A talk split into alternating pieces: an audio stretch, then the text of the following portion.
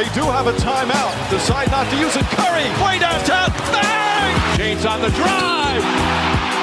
Anthony for three. Puts it in. Durant. You can't keep jumping that high, man. Says who? Bryant for the win.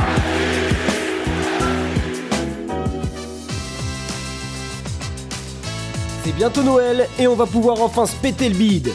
Jason Tatum et Jalen Brown ont la dalle eux aussi et ils le prouvent sur le terrain depuis le début de la saison. Les deux stars forment un des meilleurs duos de la ligue. Brown Tatum, duo le plus complet de NBA, d'accord ou pas d'accord? Joel Embiid et James Harden sont deux joueurs hors du commun, mais pour l'instant leur association a encore du mal à convaincre sur le terrain. Sont-ils vraiment compatibles? C'est notre débat. Sensation à l'ouest, les Pelicans se sont premiers de la conf. Zion est énorme, Willie Green parfait en chef d'orchestre, mais est-ce que tout cela va vraiment durer? On en parle dans le focus. Hype, épisode 10, saison 2. Nouvelle semaine hype sur Sport en France, pas mal de choses à se raconter. On va tout de suite euh, faire les présentations avec des hommes que vous connaissez maintenant depuis quelques semaines, puisque vous nous suivez régulièrement. Un homme qui parle 3-3 aussi, qui parle basket féminin et qui parle basket NBA avec nous, Angelo. Comment il va? Il va très très bien. Tu Ravi. C'est la dixième hein, aujourd'hui. Hein. C'est la dixième de cette Aïe, aïe, aïe. deuxième saison. Dixième déjà. Ça passe vite, hein Ça passe vite. Ça passe vite et on espère rester là encore très très longtemps. On va accueillir les États-Unis avec un homme qui est bien vêtu, hein, supporter de l'équipe de France. Euh, pourtant, à San Francisco, c'est Melvin Carsanti. Salut Melvin Salut Sylvain, salut les gars. Et ouais, allez les Bleus, encore deux matchs, on y est presque. Encore deux matchs. Euh, Antoine aussi est là, du côté de, de New York. Comment il va Antoine? Ça va, ça va. Moi, j'ai fait dans la fourrure, là. Il y y a Noël qui approche et tout, là. Faut... C'est un peu froid, effectivement un peu froid. euh, Antoine, Vous en faites pas, c'est pas un bonnet, c'est juste ses cheveux. on compatit, on a un peu froid aussi, euh, aussi ici en France. C'est pas une bête morte non plus. Et on est entre nous aujourd'hui puisque Fred, euh, Fred est là également pour parler de, de NBA. Il y a pas mal de choses à raconter, Fred. Bonjour. Non, pas du tout. Non? Je vais vous écouter parce que vous aimez la science-fiction et j'aime ça aussi. il l'air très très chaud, Fred. On va avoir bien sûr un- une grosse discussion hein, avec toi, notamment sur le pas d'accord. On va tout de suite lancer euh, la première rubrique de notre émission. On va revenir sur des news cette semaine. C'est parti.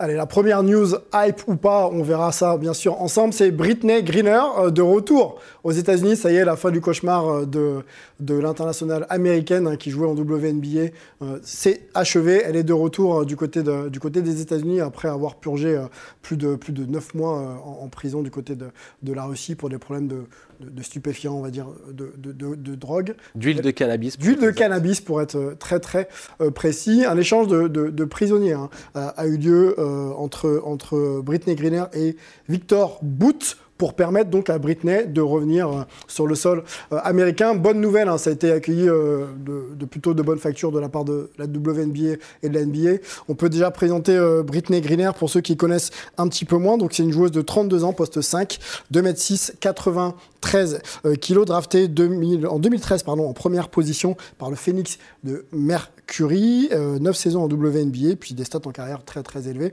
Quasiment 18 points de moyenne, quasiment 8 rebonds et, et 2 passes. Il y a deux titres aussi de, de, de, de championne olympique avec, euh, avec les États-Unis, donc une joueuse. euh, Une joueuse majeure, vraiment Majeure. très importante effectivement pour la WNBA. Voilà, donc on va, on va peut-être euh, revenir sur euh, les faits marquants de cette histoire pour qu'on on puisse bien situer ce qui s'est passé et surtout en discuter ensemble. Par résumé, il y a cinq dates clés dans son histoire. Premièrement, sur le 17 février, Britney Griner a été arrêtée euh, à le- l'aéroport à Moscou avec euh, en possession euh, d'une liquide euh, à base de cannabis. Donc c'est la première date clé. Et quelques jours après, la Russie a envahi l'Ukraine. Donc, ces événements sont séparés mais aussi liés encore. La deuxième date clé, euh, c'est le 30 mars, les joueuses du WNBA a commencé de parler sur Britney Griner et son situation. Elles ont euh, cassé leur silence pour prendre le porte-parole pour libérer Britney Griner. Euh, troisième date clé, le 3 mai, les officiels américains ont annoncé que Brittany Griner a été détenue à tort, euh, wrongfully detained. Euh, ça veut dire une, c'est une statut différente. Donc, on peut euh, travailler dans une moyenne différente pour libérer euh, cette joueuse du basket. Quatrième date clé, le 1er juillet, le processus de Britney a commencé en Russie euh, avec le, le euh, euh, son plainte sur le 7 juillet. Euh, elle a plaidé coupable d'avoir le, le liquide à base du cannabis. C'est important parce qu'après son plainte coupable, on peut commencer le processus pour faire un échange des prisonniers. Donc, la cinquième date clé, c'était le 8 décembre quand Britney Griner a été libérée lors d'un échange des prisonniers. Les, les précisions pardon, de l'INSEE, Sarah Krasnov, euh, docteur en sport et diplomatie, euh, vous l'avez compris, hein, qui fait, à son, accent. Qui fait un bel effort et parle en français. Exactement. Voilà. C'est comme toi. On, elle, elle a même étudié. Je suis surpris chaque fois que tu parles en français. Il n'est pas fanat. Elle a même étudié en France. Euh, L'INSEE, on, on, la remercie pour, pour son temps. Euh, libérée donc euh, le 8 décembre dernier, donc c'est très récent pour, pour Britney Griller. On se tourne du côté d'Antoine. cette nouvelle, comment elle a été perçue aux États-Unis, mais surtout avec toi. Euh, quelle a été un petit peu euh, l'importance de la WNBA et puis le soutien aussi même des joueurs NBA euh, pour, pour cette libération? Oui, bah, clairement, c'est le soutien de, des joueurs NBA et même de tout le monde sportif aux États-Unis qui a vraiment pesé. La, WNBA garde quand même une audience restreinte. Le fait que bah, tous les sportifs ont régulièrement un petit peu rappelé dans l'actualité, ont donné des, déclarations, etc., de soutien, ça a permis justement de ne pas trop oublier son cas. Donc ça a joué un, rôle majeur.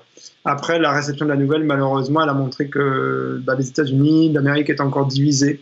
Euh, ce qui est vraiment dommage parce que là, on parle juste d'une citoyenne qui peut rentrer dans son pays après un an d'incarcération pour un petit peu de marijuana à l'aéroport. Bon, euh, bref, c'était assez désolant de, voir que ça a été politisé encore une fois et que ça a scindé encore l'Amérique. Mais euh, on doit se réjouir, je pense, de, la libération de, quelqu'un qui peut rentrer chez elle. Justement, Melvin, est-ce que tout le monde se réjouit de cette libération? On sait qu'aux États-Unis, il y a souvent plusieurs façons d'appréhender de, de, euh, certains événements. Euh, qu'est-ce que toi, enfin, pas ce que tu en penses, mais qu'est-ce qu'on qu en dit euh, aux États-Unis de cette libération euh, de Britney Griner? Oui, mal malheureusement, j'ai envie de dire, et assez, de façon assez surprenante, euh, ça n'a pas fait l'unanimité partout, notamment chez des certains politiques qui euh, trouvaient que, en gros, il y a le contexte, c'est qu'il y a un marine qui s'appelle Paul Whelan, qui est détenu en Russie depuis 4 ans sur des... pour cause d'espionnage, en fait. Et du coup, beaucoup ont décidé de. On, dit que, en gros, les États-Unis auraient dû ramener euh, ce marine plutôt que de ramener euh, Britney Griner. Alors après, c'est une situation qui n'est pas comparable parce que la Russie ne voulait pas. Enfin, c'était pas le même échange. Donc c'est un raccourci qu'on ne peut pas vraiment faire. Et la situation de, cette personne, Paul est beaucoup plus complexe. Donc c'est un peu dommage de voir que certains ont essayé, comme le disait Antoine, de récupérer ça sur un plan politique pour mettre un peu, euh, euh, en gros, dire que le gouvernement américain n'avait pas fait son boulot et qu'elle aurait dû ramener un marine qui a euh, servi son pays, etc. On continue avec toi, euh, Melvin. Deuxième news est, plutôt triste puisqu'on vient d'apprendre le décès de Paul Silas à l'âge de 79 ans, ancien joueur NBA et, connu euh, peut-être pour les plus jeunes d'entre nous ou d'entre vous euh, comme coach et étant le premier coach de LeBron James quand LeBron James en 2003 du côté de, des Cavs. Est-ce que tu peux nous en dire deux mots, peut-être décrire brièvement un petit peu la carrière, en tout cas les, points clés de la carrière de Paul Silas? Oui, comme tu l'as dit, c'est vrai que avant d'être entraîneur en, NBA, il a été euh, il a été joueur. Il a fait ses, ses classes d'ailleurs même dans le même lycée que, que Bill Russell à Auckland. Et puis euh, il a été meilleur rebondeur NCA en 1963 où il tournait quand même à 20 rebonds par match pour l'université de, de, Creighton. Et après il s'est fait drafter et il a passé 16 saisons en NBA. Et il a eu une carrière, euh, une belle carrière. Il a été, il a été trois fois champion, deux fois avec Boston, une fois avec Seattle. Il a été cinq fois élu dans les All Defensive Team et il a été deux fois All-Star. Euh, et j'ai envie de dire que plus que, que, le terrain, c'est quelqu'un qui fait l'unanimité euh, en dehors du terrain. Il y a beaucoup, beaucoup d'entraîneurs qui ont tenu à lui rendre hommage, notamment Monty Williams et Steve Clifford, qui ont dit qu'il avait été vraiment très important pour, pour leur carrière. C'est vraiment quelqu'un qui était un mentor dans l'univers NBA. Et puis, euh, c'est également le père de, Stephen Silas, qui est l'entraîneur euh, actuel des Rockets de Houston. Merci Melvin, on continue. Euh, presque une rubrique nécrologique, hein, malheureusement. Mais il faut donner les fleurs aux gens. Malheureusement, on ne prend pas le temps de le faire de leur vivant, souvent, parce qu'il y a beaucoup de, de- de news à traiter. de Après, c'est bizarre quand même d'offrir une fleur à quelqu'un qui est vivant, hein, du coup. Ouais. Non, mais tu, tu dis c'est bizarre, mais c'est pas si bizarre que ça, parce que je pense qu'on dit pas suffisamment aux gens qui nous entourent qu'on les aime et on donne pas suffisamment de fleurs de leur vivant. Donc, euh, je suis partisan de, de ça. Donc, il faut aussi prendre le temps de rendre hommage aux ceux qui Bien sont sûr. partis. Bien sûr. Eh ben, on, va, on va continuer avec notre troisième news et rendre hommage, avoir un mot d'ailleurs pour notre confrère américain euh, Grant Wall, décédé euh, à Doha euh, lors de la Coupe du Monde de foot hein, qui a lieu actuellement, dans l'exercice de ses fonctions, puisqu'il couvrait le match Pays-Bas-Argentine. Et donc il s'est éteint, Grant Wall. Il faut savoir que c'est un journaliste qui était très aimé aussi de la communauté des sports US et notamment de, la NBA, puisqu'il avait suivi LeBron James avant que le, LeBron James devienne celui que, que vous connaissez. On va peut-être avoir un mot avec, avec Antoine sur qui était Grant Wall et surtout son lien aussi avec, avec, avec le basket et éventuellement LeBron James? Bah, Grant Wall, euh, une plume de, Sports Illustrated euh, au début des années 2000, et donc euh, qui a fait la première story, le premier récit d'importance au niveau national sur LeBron James, avant qu'il devienne effectivement le, joueur qu'on va connaître plus tard. Et d'ailleurs, ils sont restés proches. C'est aussi un, quelqu'un qui, c'est surtout pour ça qu'il est connu derrière, qui a vraiment promu le, ce qu'on appelle le soccer ici, donc euh, le foot, aux États-Unis, euh, grand défenseur de cette cause, euh, a vraiment na- narré dans tous les sens ce sport ici. Et je tiens à rajouter quand même que son- sa mort se fait dans un contexte de, suspicion assez fort, puisqu'il s'était fait remarquer au tout début de la Coupe du Monde pour avoir porté un t-shirt euh, arc-en-ciel par rapport euh, aux causes euh, des droits homosexuels, notamment parce que son frère est homosexuel et que donc j'espère qu'il va y avoir des, des suites assez fortes sur les conséquences de, sa, de son décès, Enfin, sur les conditions. On va, on, on va effectivement suivre ça. Il faut savoir que deux, autres journalistes hein, sont morts coup sur coup euh, après le décès de, de- de Grant Wall, des, des décès assez, assez, assez euh, Ouais, un sou- Suspicieux. Insoupçonné, voilà. Non, soupçonné, on va dire ça comme ça. Suspicieux, on, on verra. Mais voilà, bon, on, finissons cette, euh, cette, cette chronique euh, voilà, en, en adressant nos condoléances, bien sûr, à la famille de Paul Silas et de, et de, de Grant Hall. Et puis, on va enchaîner tout de suite avec euh, le d'accord, pas d'accord.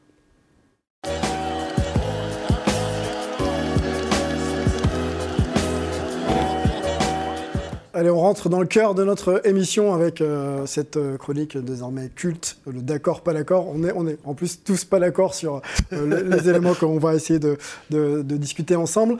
Petit élément, le contexte, les Celtics étaient de retour du côté de- du côté d'Auckland pour affronter les, les- les Warriors, hein, quelques mois après leur défaite en finale NBA. Et juste avant, euh, justement, cette confrontation qui a donné d'ailleurs la victoire des, des Warriors, euh, un arrière nommé Jalen Brown s'est exprimé sur la doublette qu'il forme avec un autre arrière, euh, on va dire ailier de, l'équipe, Jason euh, Tatum. Je vous lis cette décla, si je la, retrouve. Hop. Elle est là. Je pense que nous et euh, Jason Tatum, donc je pense que nous, JT et moi, sommes probablement les meilleurs joueurs des deux côtés du parquet de la ligue. Quand on parle de, euh, des deux côtés, c'est côté défense et côté attaque. Donc il se considère avec Jason Tatum comme étant le, me- l'un, le meilleur duo de défenseurs et Two-way players. et two-way players en NBA. Mais je pense même qu'il se, il se dissocie du duo, c'est-à-dire qu'il disent, il dit que c'est le meilleur duo, mais que même individuellement, si on les prenait au cas par cas, On va en discuter. ce sont euh, On va, on, on va, les on va deux en meilleurs euh, joueurs, tout simplement, les deux meilleurs two-way players de la ligue. Ça, c'est un peu plus compliqué. Moi, je, je l'avais compris dans la globalité du duo, justement. Ouais, mais tu sais, le plus tu relis la. Alors, le monsieur, truc, monsieur, monsieur, je, je reprends tout de suite la main. Mais reprends. très, très c'est vous le intéressant. patron. Mais on va, on va en discuter ensemble. À cette euh, déclaration, qui est d'accord avec Jalen Brown ou pas? On va commencer par Fred. Est-ce que tu es d'accord avec lui? Évidemment. Ok. Antoine, est-ce que tu es d'accord avec la déclaration de Jalen Brown? Non, pas d'accord. D'accord. Melvin, est-ce que tu es d'accord ou pas avec la déclaration de Jalen Brown?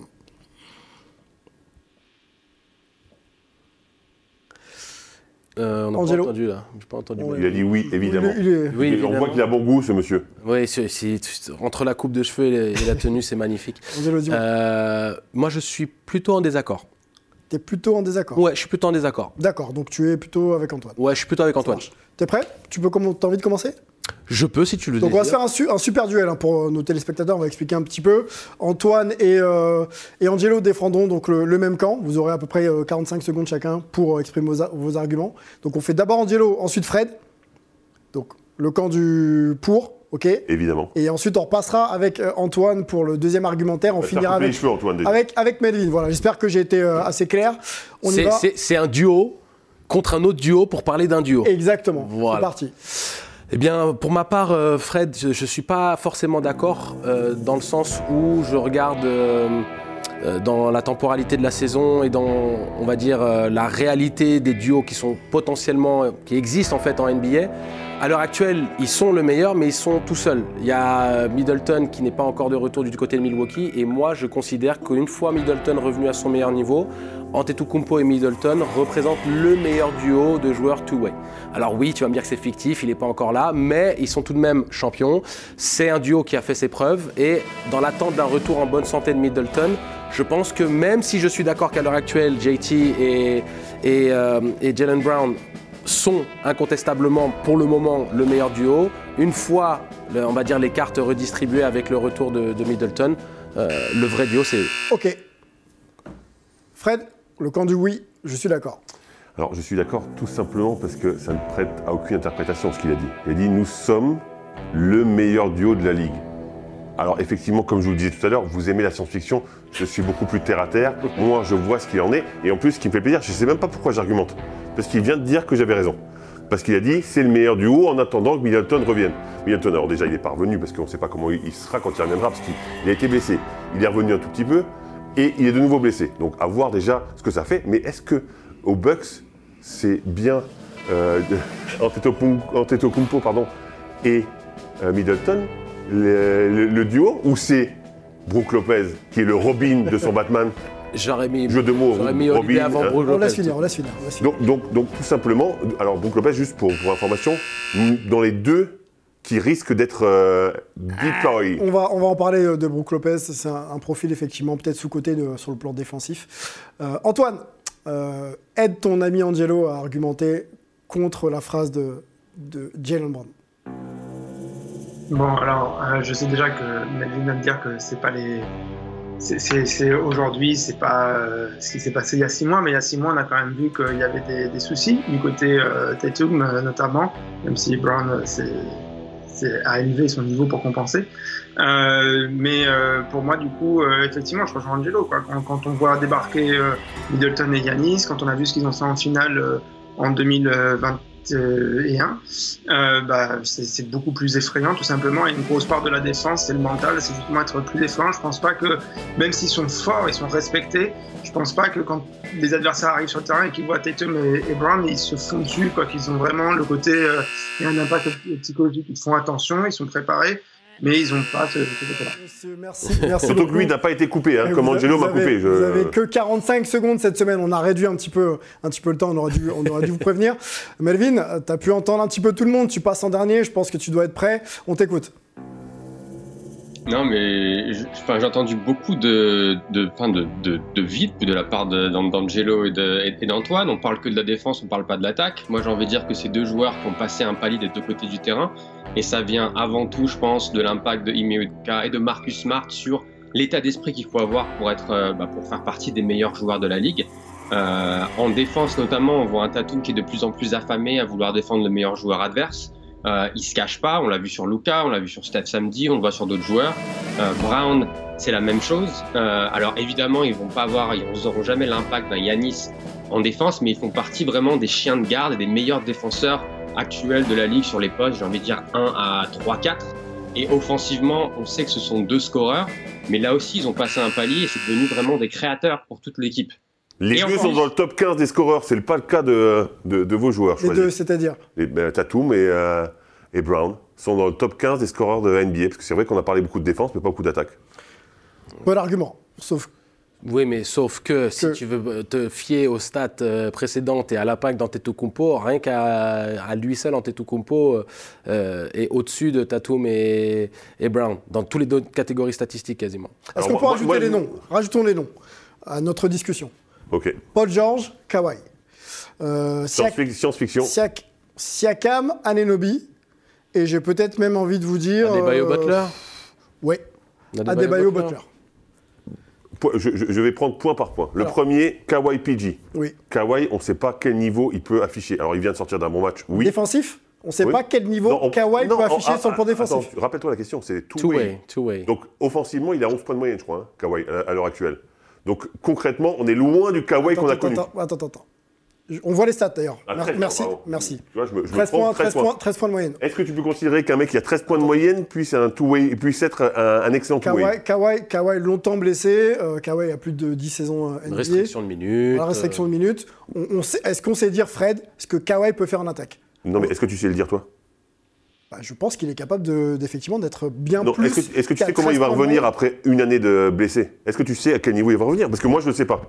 Et apparemment, je pense que chez les Clippers non plus. Pas exactement, en tous les cas. Oui, on imagine que s'il revient à son meilleur niveau, là, il n'y aura même plus de débat. Évidemment qu'il va rentrer dans la discussion et peut-être même qu'il sera au-dessus. Sauf que moi, j'ai aucune euh, certitude. Non, mais pour ce binôme-là, je suis comme, je suis comme Fred. hein. Pour ce binôme-là, je ne crois pas du tout euh, dans la fiabilité, le comeback euh, automatique euh, d'un Kawhi. euh, un petit peu dans le même débat qu'on a vu avec Anthony Davis. Moi, ce qui est en train de montrer Kawhi depuis maintenant 2-3 ans, c'est En c'est fait, juste messieurs, pas j'ai- rassurant. j'ai un peu de mal avec notre, euh, notre analyse un peu conjoncturelle de, des profils qu'on étudie en ce moment. Je, je- je me dis que sur euh, 5, 6, 7, 8 saisons NBA, on est quand même en mesure d'évaluer les capacités défensives Mais pas et d'un, retour, offensives pas d'un retour de blessure. de... Pas d'un retour de blessure Kawhi, aussi grave de, de Kawhi. Mm. Quand, quand lui- quand il parle de, de Middleton, Middleton, on peut beaucoup plus l'estimer parce que c'est des, entre guillemets, c'est des petites blessures, c'est pas une année de blessure et, et, et- et chaque fois qu'il Il y revient. a des vrais doutes sur la santé de Kawhi et sa capacité bah, à bah, redevenir lui-même. Concrètement, évidemment. Clairement, clairement. Pour le, coup, pour le coup, oui. Ok, les Américains, ils en pensent quoi Euh, Antoine, dis-moi. Ah, J'ai j'ai rien à rajouter. euh, Je, je suis absolument d'accord sur ce duo-là. Que ouais, il y a le point d'interrogation est malheureusement beaucoup, beaucoup trop gros. Quoi. Ok. Euh, Melvin? Moi, j'ai envie de dire que si on va dans ton sens, Sylvain, à se dire, OK, Kawhi revient de blessure, il est à son niveau, et on peut faire les. Même si je suis d'accord avec tout le monde sur le, sur, sur le plateau, je pense que même avec ce duo-là, pour moi, Brown et Tatum sont plus forts que Paul George cette année.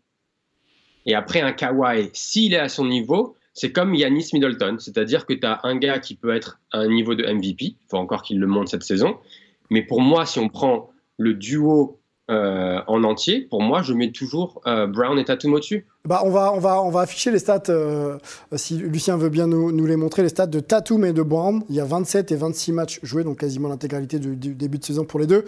Euh, quasiment 30 points pour Tatum, euh, 26,6 pour Brown.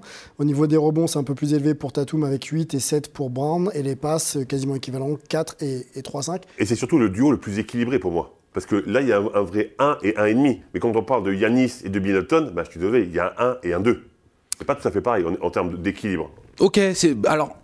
Je te, je te rejoins dans. sur les, sur les non, non, non, mais- c'est euh, obvious. hein. Et puis, et puis même, euh, même dans la, dans la, on va dire dans le vrai impact dans le leadership, euh, tu peux dire euh, que le 1 et le 2 euh, sont identifiés du côté de- des Bucks. Mais je vais nuancer ça en te disant, quand il est question de finir les matchs, c'est pas Antetokounmpo à qui on donne la balle, c'est à Middleton. C'est Antetokounmpo qu'on, qu'on- sur qu'on compte pour euh, faire le, le gros du boulot, mais quand il est question de terminer, parce que sur la ligne des lancers francs, la fiabilité c'est Middleton, sur la création individuelle et le- la capacité à prendre les, les- tirs. c'est pour ça, tu vois, le pour ça que 1 j'ai et dit- c'est j'ai 1,5. dit 2. Parce que parce que c'est pas non plus un 14. Mais par contre, le go-to guy de cette équipe, ça restera Yanis. Tout- tout Mais si tu, si tu fais l'addition des chiffres et si tu fais l'addition de l'impact, parce que là, euh, là tu. Et je comprends pourquoi tu ramènes l'attaque sur le devant du, du- projet, entre guillemets, parce qu'il est vrai qu'ils sont quand même spectaculaires pour leur production euh, respective en binôme.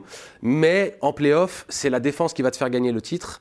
Et dans l'impact défensif que tu puisses avoir avec un duo Middleton, euh, euh, Antetokounmpo bien, bien soutenu par Brook Lopez et Drew Holiday, tu as quand même euh, ce duo-là qui va montrer la voie et pour moi, à l'heure actuelle, montre plus de fiabilité dans les résultats que le duo. Cette de- année, cette année, parce que concrètement, ils ont été tellement forts en attaque au début qu'ils ont moins défendu. Alors, Il ne faut messieurs- pas oublier qu'il n'y a pas Robert Williams, Messieurs- qui est quand même le régulateur de la Mettons, défense. mettons, euh, mettons Melvin dans la, Je prends, dans, dans je la prends. discussion. euh, je pense qu'il a pas mal de points à, à évoquer.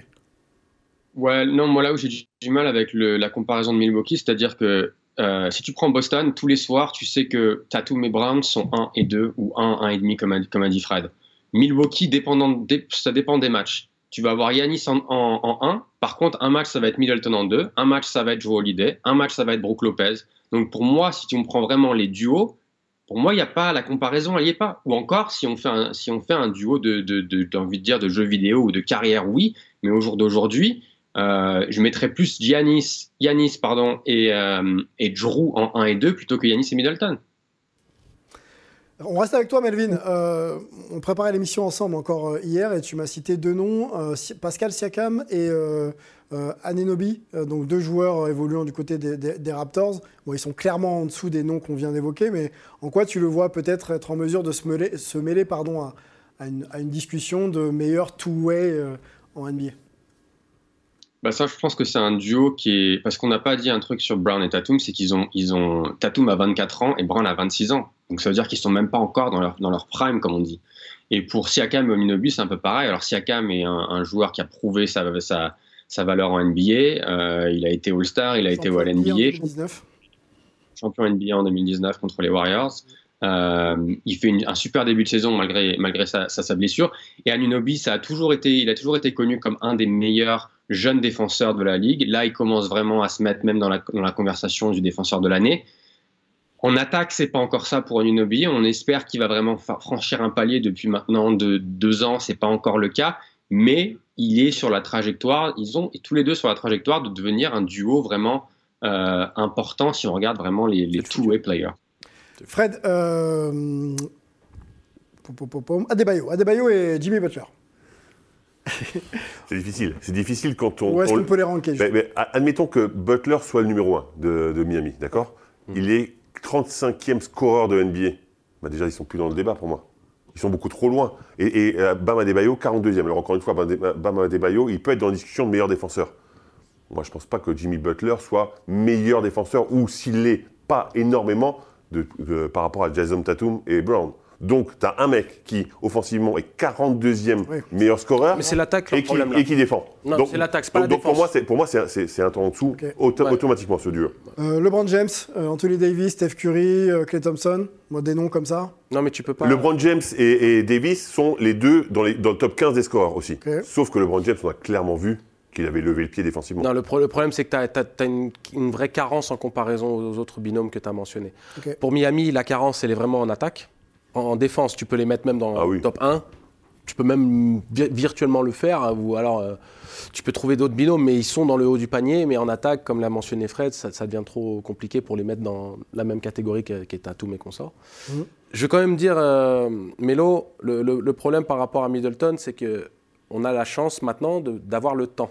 C'est-à-dire que euh, attendons jusqu'à la fin de la saison régulière et voir dans quel état il sera le- le- les playoffs venus. Il a que 5 matchs joués à son compteur.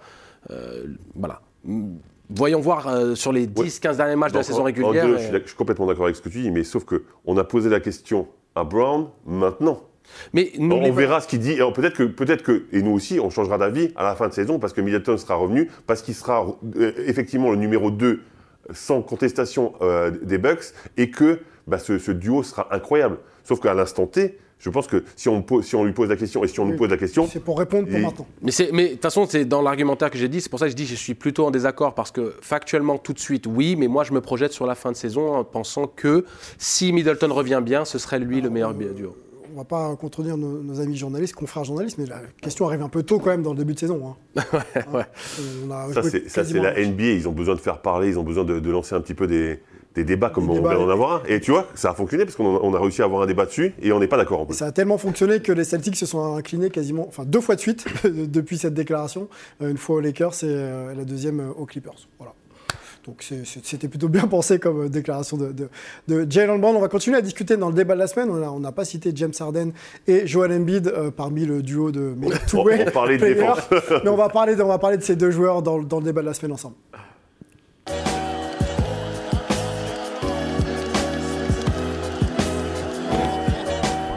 Allez, grosse discussion autour de, joueurs de- de- des Sixers de Philadelphie qu'Antoine a, la chance de, de pouvoir euh, euh, voir de près euh, très très régulièrement. On va se poser la question de leur compatibilité.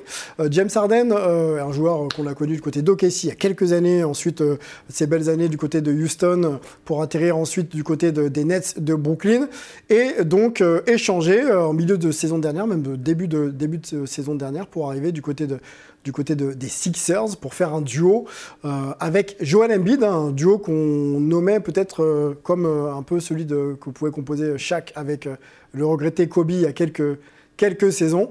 On va se faire un petit peu le bilan un peu de leur association, voir euh, pourquoi ça marche pas, puisque pour l'instant il n'y a pas de titre ensemble. Et est-ce qu'il euh, y a une perspective de heureuse avec, avec ces deux euh, sur, sur le terrain à la fin de, à la fin de cette saison? Présentons déjà Joël Embiid pour ceux qui le, qui le découvrent, international français peut-être, on ne sait pas, mais, mais joueur camerounais de 28 ans, poste 5, 2m13, 127 kg, donc gros bébé, drafté en 2014 en troisième position. Septième saison NBA déjà pour Joel Embiid. Et euh, voilà, les stats, vous les voyez, c'est 26 points en carrière. Hein, les stats, 26 points, 11, 11 euh, rebonds et quasiment 3,5 passes pour un intérieur, c'est plutôt bien. Et allons sur James Harden tout de suite pour, pour représenter donc le, joueur que vous connaissez peut-être un peu plus, 33 ans, poste 1-2, 1m96, 99 kg, drafté en 2009, troisième, 14e saison pour James Harden et quasiment 25 points, 6, 6 rebonds et quasiment 7 passes en carrière. Donc c'est très très solide. Les deux joueurs évoluent ensemble. On va se poser une question tout de suite très simple. Fred, les deux sont-ils compatibles? Non. Pourquoi?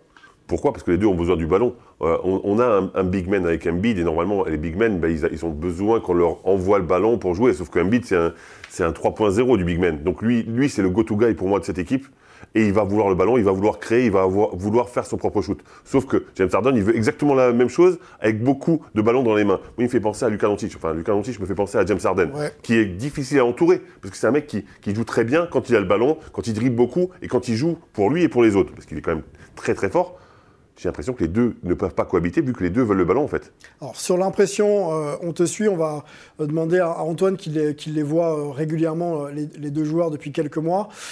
Est-ce que la compatibilité entre les deux est, évidente selon toi?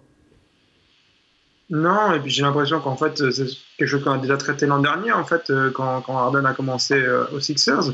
Euh, à un moment, euh, on, savait qu'il fallait qu'il y ait plus de pick and roll, que donc les deux s'y mettent, etc. Et euh, bah, ça manque un petit peu. Quoi. ils n'ont pas développé assez ça. Ils sont restés tous les deux finalement plutôt sur leur jeu. Et ça, ça pose des soucis. Là, les Sixers ont encore pris des défaites qui ne devraient pas être là. Il y a eu les Rockets, alors qu'ils avaient déjà perdu deux fois contre des équipes bon, c'était pas honteux, mais bon, voilà, quoi. Perdre contre les Rockets, c'était un petit peu la, goutte d'eau qui fait déborder le vase. Et euh, effectivement, c'est ce que disait Fred, quoi. Au bout d'un moment, tu as deux joueurs qui veulent le ballon et ce doivent, ils sont capables de faire des choses avec. Mais ce qu'il faut développer, c'est la compatibilité, c'est-à-dire la capacité à ce qu'un seul des deux ait le ballon et fasse jouer l'autre, etc. Et là-dessus, bah, on a un petit peu plus de, soucis. Donc, euh, bah, moi, je suis assez déçu, en fait, de, voir que ça ne travaille pas vraiment, quoi. Parce qu'à un moment, c'est ça, c'est que du travail on a l'impression que c'est ça qui manque. On va poser la question, euh, on va poser la question à, Angelo, euh, ancien joueur, bon Fred aussi l'a été forcément. Est-ce que pour faire évoluer justement ces joueurs-là qui ont besoin du ballon, c'est plutôt un travail de coach ou est-ce que c'est aux joueurs de prendre conscience que pour gagner, il va falloir peut-être partager un peu plus ses responsabilités ou alors se mettre un peu plus en retrait? C'est les deux. Euh, de toute manière, dans une équipe, tu ne peux pas dissocier les joueurs du coach et, le coach des joueurs.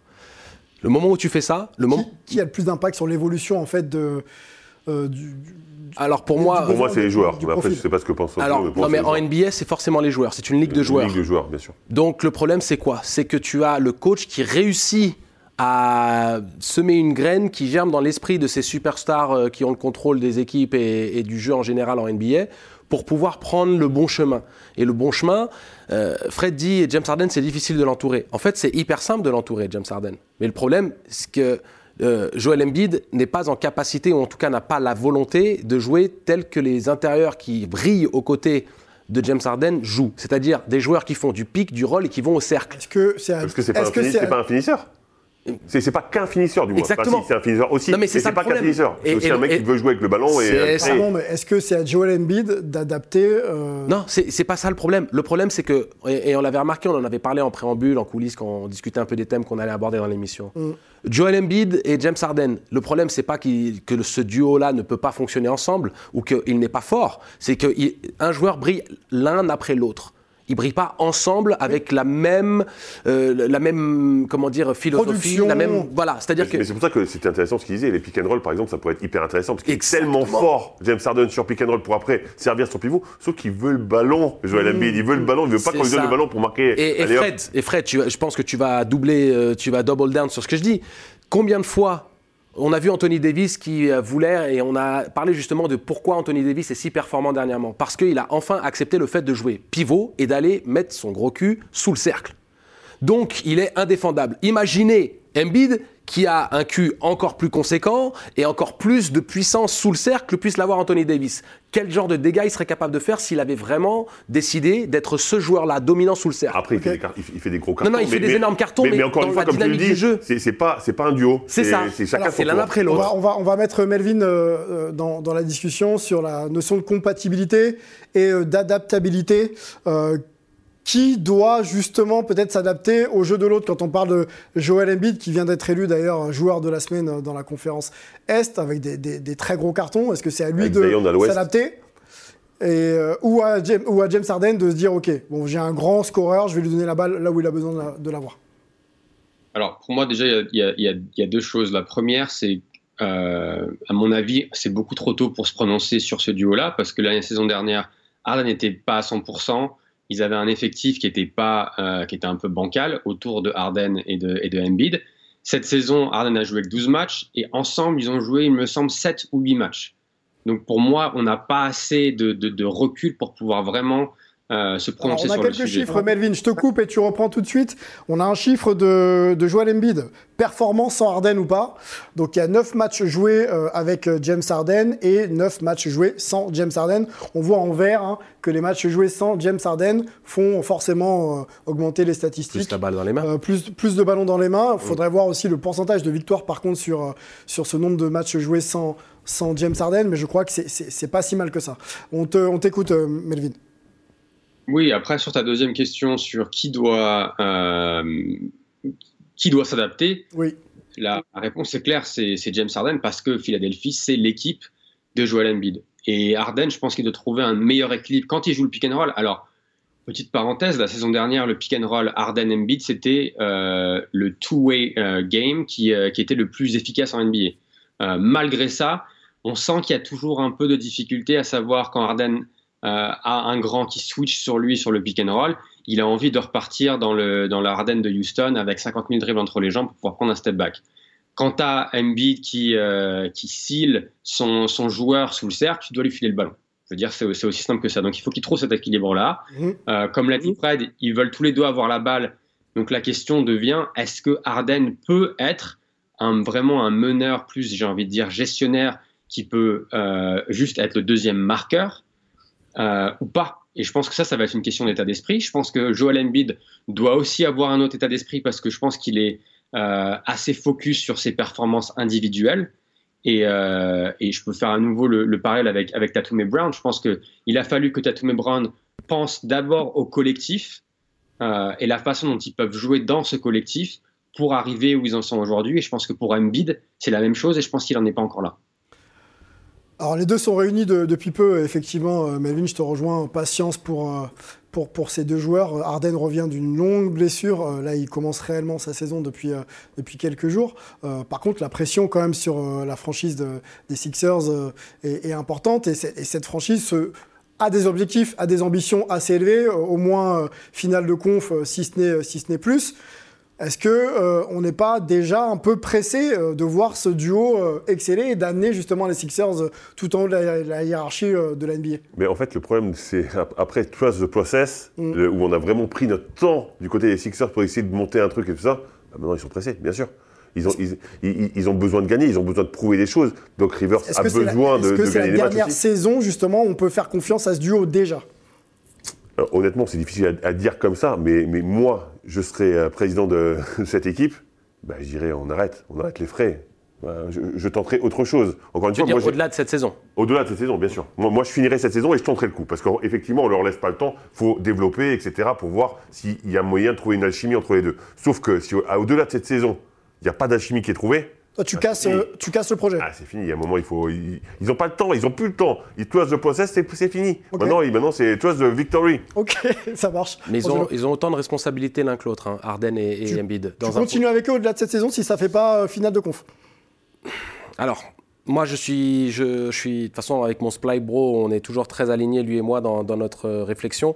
Euh, ce duo-là, tu ne peux pas vraiment savoir ce qu'il peut te donner tant que tu ne lui donnes pas le temps de démontrer par A plus B que ça peut marcher ou pas. C'est pas avec des brides par-ci par-là. Quand on Non, parle mais- de temps, c'est combien? Parce Ouais, mais, de, faut, euh, mais de temps, ça veut dire que les deux soient en bonne santé et que les deux soient sur. euh, D'accord, mais au-delà de cette saison, tu continues avec eux. Si ça fonctionne Et pas. Si, si tu vois, si tu vois que ça s'est pas, ça s'est joué à des détails en playoff avec euh, avec la construction d'équipe actuelle, tu Mhm. peux te dire qu'avec de la même manière que Boston a évolué et passé un palier, tu peux te dire que cette équipe-là, parce qu'ils ont le talent, hein, c'est de c'est de c'est de Il y, a- y y Melvin qui veut rentrer dans la Ils ont le talent. hein. Melvin, Ouais, euh, non, c'est vrai que la comparaison avec Boston, faut qu'on se rappelle que l'année dernière, Boston, avant janvier, encore une fois, on se disait, ah, il faut, faut, euh, faut envoyer euh, Brown quelque part d'autre parce que ça marche pas avec Tatum. Mm. Et euh, un an après ou six mois après, ils sont en finale NBA et maintenant, c'est la meilleure équipe de la ligue.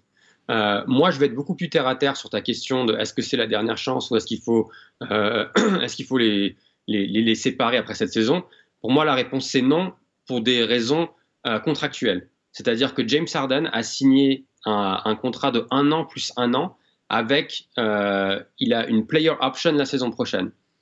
Parce qu'il a signé ce type de contrat, il, peut, il a un droit de veto sur tous les trades. Donc s'il n'est pas d'accord sur un trade, il peut dire, je suis désolé, non, euh, ça marche pas pour moi.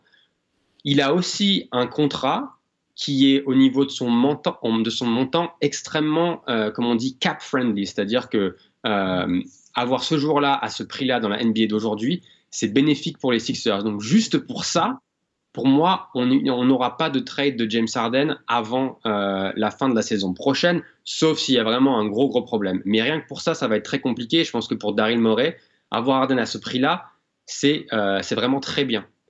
Moi, j'ai une question pour Antoine. vas-y. Euh, Antoine, euh, toi qui, qui peux observer, euh, nous on regarde, on regarde les matchs sur NBA League Pass, mais toi qui, qui peux observer, tu sais, de l'intérieur de la salle et autres, ou sur Beansport, c'est vrai. Excuse-moi, j'ai pas Bean. Et, euh, le, je reproche souvent le, le- au- à Joel Embiid son langage corporel et le fait qu'il montre pas forcément l'exemple tel qu'il devrait le faire en tant que leader. Euh, il, il a ces moments d'abandon, tu sais, où tu vois que la frustration prend le dessus ou qu'il fait pas l'effort de vraiment ramener les fesses en défense. euh, il reste longtemps au sol, il met une heure à se relever. euh, tous ces trucs-là. Et comme je disais à Sylvain, je pense que les deux ont leur responsabilité. Ce qu'a mentionné Melo, que Harden doit s'adapter et dire je suis le numéro 2. Il y a Batman, moi je suis Robin, mais j'ai toute mon importance dans la quête d'un titre. Mais que Batman soit aussi un bon leader en disant bah, je vais faire tout, tout ce qui est en mon possible pour euh, gagner ce titre.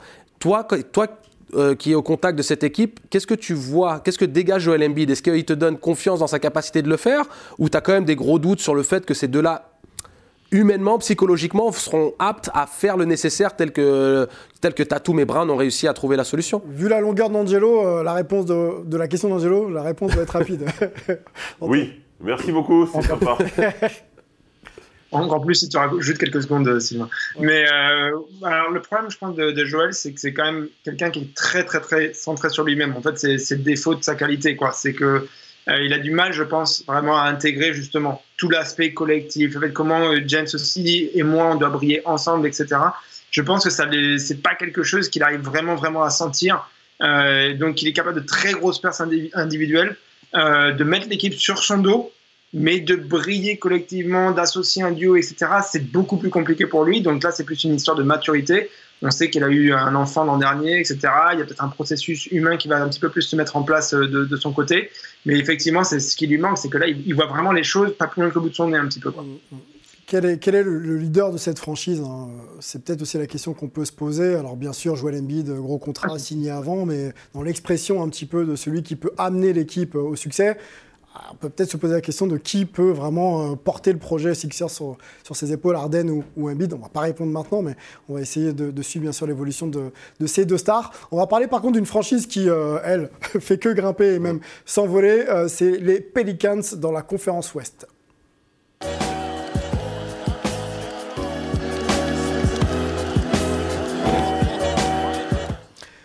L'envol des, Pelicans, la, phrase est, très simple, mais en tout cas, euh, c'est très concret, puisque dans la conférence euh, Ouest, les Pelicans sont tout en haut. On va peut-être montrer d'ailleurs euh, le bilan de, ce début de saison qui est, très très flatteur. On va essayer aussi de se poser la question de savoir quelles, sont les raisons de, justement de ce, bon début de, saison. Vous le voyez, hein, 26 journées. Première place à l'Ouest, 18 victoires, 8 défaites. Gros bilan à domicile, un 12-3, et à l'extérieur, c'est pas mal aussi. 6 5, c'est mieux que les, Warriors, hein, Melvin, à l'extérieur, sans, problème. Donc euh, cette, franchise que l'on n'attendait pas aussi euh, haute, trust la première place de la conférence Ouest, euh, est-ce que ça peut durer? Déjà, première question un petit peu globale, est-ce que cette franchise est en avance sur son temps ou finalement le temps de passage est respecté, ils sont numéro 1 et ils méritent leur place? Honnêtement, c'est difficile à déterminer. Moi, j'ai l'impression qu'ils sont un peu en avance, parce qu'on n'avait pas l'impression qu'ils pourraient exploser aussi vite, mais quand tu vois l'effectif qu'ils ont, bah, c'est déjà incroyable. L'ajout de McCollum, je trouve qu'il a été juste magnifique parce que justement c'est un joueur assez fantastique. À l'intérieur, tu as du solide, tu as du costaud, euh, tu as des joueurs qui sont capables de créer. Et, et, bien sûr, Zion. Zion, il fait la différence. Quand Zion est en bonne santé, il prouve à tout le monde que ce joueur est juste inarrêtable. Meilleur joueur de la semaine. Euh, là, oui, à euh, donc à partir de là, Zion fait effectivement la différence. Il est en bonne santé. Quand il est là, ils sont bons. Et encore une fois, quand il n'est pas là, McCollum prend plus ses responsabilités. Il est bien entouré. Il y a plusieurs joueurs qui sont quasiment 10 points. Et donc ça, c'est important. Mhm. Mm -hmm. Et j'ai oublié de souligner Brandon Ingram, bien sûr, qui lui aussi peut, peut être capital. Un gros, de grosses qualités offensives, incroyable même. Donc euh, une force de frappe intéressante. Un Zion, l'ajout de McCollum, bah, finalement, euh, c'est pas, c'est pas si illogique que ça. C'est peut-être un peu tôt pour qu'il soit premier, ouais. mais c'est quand, même, euh, c'est quand même une belle équipe. Une équipe qui vient de battre deux fois de suite euh, les Suns, l'équipe préférée de, de Fred. Hein. Allez revoir l'émission de la semaine, la semaine dernière. Voilà, Ils ont une équipe aux Suns Apparemment, ils ont quelques joueurs. Hein, non, de, depuis, un, depuis Babac, moi, je ne suis pas. Un shooter, Devin Booker, qui, qui fait les joies de cette équipe. Ça peut durer la présence de Pelicans euh, tout en haut de la conférence Ouest Bien sûr, ça peut durer, mais il ne faut pas oublier euh, l'homogénéité de cette conférence et de la NBA de manière globale. C'est-à-dire que tu as beaucoup d'équipes qui sont au contact, les, unes des autres, et une série de trois défaites, tu te retrouves septième. C'est-à-dire que tu es premier, tu peux être septième, et euh, c'est ça qui est intéressant dans, cette conférence, où euh, je pense pas qu'ils aient grillé les étapes, je pense qu'ils sont là où ils doivent être par rapport au potentiel qu'ils ont montré, ils le concrétisent, il y a des choses qui se passent, il y a, une harmonie, une alchimie, il y a Zion qui, est qui était l'élément clé, hein, dont, dont, on avait toujours dit, la, dont moi, ma grande frustration avec lui, c'était son manque de professionnalisme, je trouvais, vis-à-vis -vis de l'entretien de son corps et de son surpoids. Maintenant, il est saillant, il est, il, il est galbé, il est en forme. Allons tout de suite sur Zion, peut-être. Donc il ça fait reste, la différence. Il reste quelques minutes. Euh, le joueur hype, hein, euh, qui à son arrivée en, en NBA en, en, 2020 déjà. Euh, Zion Williamson, l'intérieur musculeux, qui a connu pas mal de blessures en début de, en début, en début de carrière, qui va, qui va beaucoup mieux. Euh, voilà un peu pour le profil de ce joueur si, euh, si vous le découvrez. Donc c'est 22 ans, c'est encore très jeune, poste 4, 1m98, 128 kg, donc une belle bête. Euh, drafté en 2019, euh, voilà, pour être précis, premier par les Pelicans, troisième saison NBA, 25, euh, quasiment 26 points de moyenne, 7 rebonds et 3,4 passes. Quand Zion est sur le terrain, Melvin, forcément les Pelicans vont mieux. Bah forcément, les Pelicans, euh, les Pelicans vont mieux. Je pense que plus que, que ça, c'est qu'ils ont un peu changé leur façon de jouer parce qu'il faut, faut quand même. Ce qui est assez surprenant avec cette équipe, c'est que Brandon Ingram est blessé, a raté beaucoup de matchs. CJ McCollum a été blessé, a raté beaucoup de matchs. Zion a raté des matchs en, en début de saison. Mais quand Zion est revenu, les deux autres euh, sont sortis de l'effectif sur blessure et du coup, ils ont changé leur façon de jouer et leur, leur attaque est devenue vraiment Zion-centric. Donc tout passe par lui et il est vraiment euh, créateur, c'est-à-dire que comme le disait euh, le Fred, euh, Fred, pardon. oh le Fred, ça marche. Non, tu, ouais, le Fred, le Fred, j'aime bien voir ce petit ton. j'aime bien. Quand il attaque le cercle, tu, tu peux rien faire. je veux dire, il est, il est tellement puissant que il a, il a, il y a d'autres défenseurs qui doivent venir en aide et du coup, il arrive à prendre les bonnes décisions, à faire les bonnes passes pour pouvoir, pouvoir mettre ses, ses, ses coéquipiers en valeur. Donc c'est très bien. après, moi, la question que j'ai pour Zion, c'est un, est-ce que ce sera La même chose quand CJ et euh, Brandon Ingram reviennent. CJ, euh, petite parenthèse, qui est à 40% au tir cette saison, ce qui est euh, extrêmement bas pour, par rapport à ses standards. Et puis surtout pour Zion, la question, et je pense que c'est une question à laquelle Angelo peut répondre, c'est il fait ça sur 5 matchs, c'est très bien, mais est-ce qu'il peut enchaîner sur les prochains 40 matchs? Ou est-ce qu'il va en rater 20 et pour moi, c'est ça la, grosse question pour les Pels. Il va falloir être patient et voir effectivement la forme de Zion. Mais on s'en fout, il y a Alvarado. Je pense qu'il il met 38 points contre Denver, le mec, incroyable. je voudrais qu'on parle du, coach euh, Willie Green avec toi, Melvin, euh, pour conclure sur, cette, sur ce focus euh, Pelicans. Willie Green, assistant de, Steve Kerr, qui a gagné des titres donc avec, avec les Warriors récemment, qui a sa première expérience de head coach avec les, les Pelicans, qui se passe plutôt bien. quelle est la méthode de Willie Green? Est-ce que c'est un coach un peu mentor ou est-ce qu'il a déjà un impact sur les plays offensifs et défensifs Et du coup, il fait progresser aussi ses joueurs sur le plan technique? C'est un peu, un, peu les deux. Donc, euh, tu as, mentionné euh, qu'il était assistant de, Steve Kerr, qu'il a côtoyé à Golden State. Je trouve qu'il a pris euh, la perspective de Kerr, c'est-à-dire que tous les deux dans leur carrière étaient des, remplaçants. Donc, il sait comment gérer le 8e, 9e, 10e homme, mais il sait aussi parler aux stars. Et je pense que ça, ça vient aussi de. la, je crois qu'il a passé deux saisons à Phoenix. Et c'est vraiment un peu à l'image de Monty Williams, un joueur qui est vraiment. un coach, pardon, qui est proche de ses joueurs. Et puis après, quand il est arrivé, il a été extrêmement clair par rapport à l'identité de son équipe. C'est-à-dire qu'il a, établi trois règles qu'il dit non négociables. C'est-à-dire que le premier, c'est jouer dur et avec intensité pendant 48 minutes. Alors ça paraît peut-être bateau, mais c'était pas du tout le cas avant son arrivée. Euh, la deuxième règle, c'était priorité à la défense. Euh, avant son arrivée, ils, étaient 23e et 18e euh, au niveau de l'évaluation défensive. Cette saison, ils sont 3e. Et la dernière règle, c'était l'altruisme en attaque. Pareil, avant son arrivée, ils étaient en dehors du top 10. Cette saison, il tourne à 27 passes par match, qui est la sixième marque de la ligue. Donc, il a vraiment posé cette identité. Et ce qui est très important, c'est que les, joueurs et les joueurs stars adhèrent à son message et se sont vraiment mis, se sont inscrits dans ce collectif et dans cette identité-là. Will Green passait par, euh, par les Suns de Phoenix en tant qu'assistant en 2019, entre 2019 et 2021. Voilà, donc euh, pour réinsister sur euh, le côté un petit peu Suns de l'affaire, quand on passe aux Suns, en général, on s'en sort bien après. Boris Dio on pense à lui et à la carrière qu'il a faite euh, ensuite euh, aux Spurs. C'est déjà la fin de cette émission. On a fait un peu court sur les, sur les Pels, mais on aura l'occasion de reparler de, Zion, qui devrait sûrement continuer dans ses standards et peut-être être euh, le joueur de, la saison, pourquoi pas? On va remercier Angelo, toujours fidèle au poste, l'homme du 3-3 de la LFB pour la chaîne Sport en France. Merci. Merci, merci les États-Unis d'être toujours fidèle au poste. Allez les Bleus avec, avec Melvin. Antoine, merci beaucoup. Fred, on te retrouve très vite pour parler de, NBA notamment. Pourquoi pas Pourquoi pas On va remercier toutes les équipes techniques de sport en France, Romain Schindler qui nous donne l'opportunité d'être là, et Julien, euh, Lucien pardon, Gérant qui, euh, qui construit l'émission pour nous. On va remercier toute la communauté. On remercie Lucien vraiment? Ouais. Oui, il travaille pas vraiment pour, mais ok. on, fait, on, on, nous glisse dans l'oreillette qui, qui t'aime et qui va venir te faire une bise. Merci à la communauté Hype. Retrouvez bien sûr euh, l'émission sur, sur le replay de Sport en France et euh, le replay de Hype sur YouTube. On se retrouve la semaine prochaine pour une nouvelle émission Hype. Ciao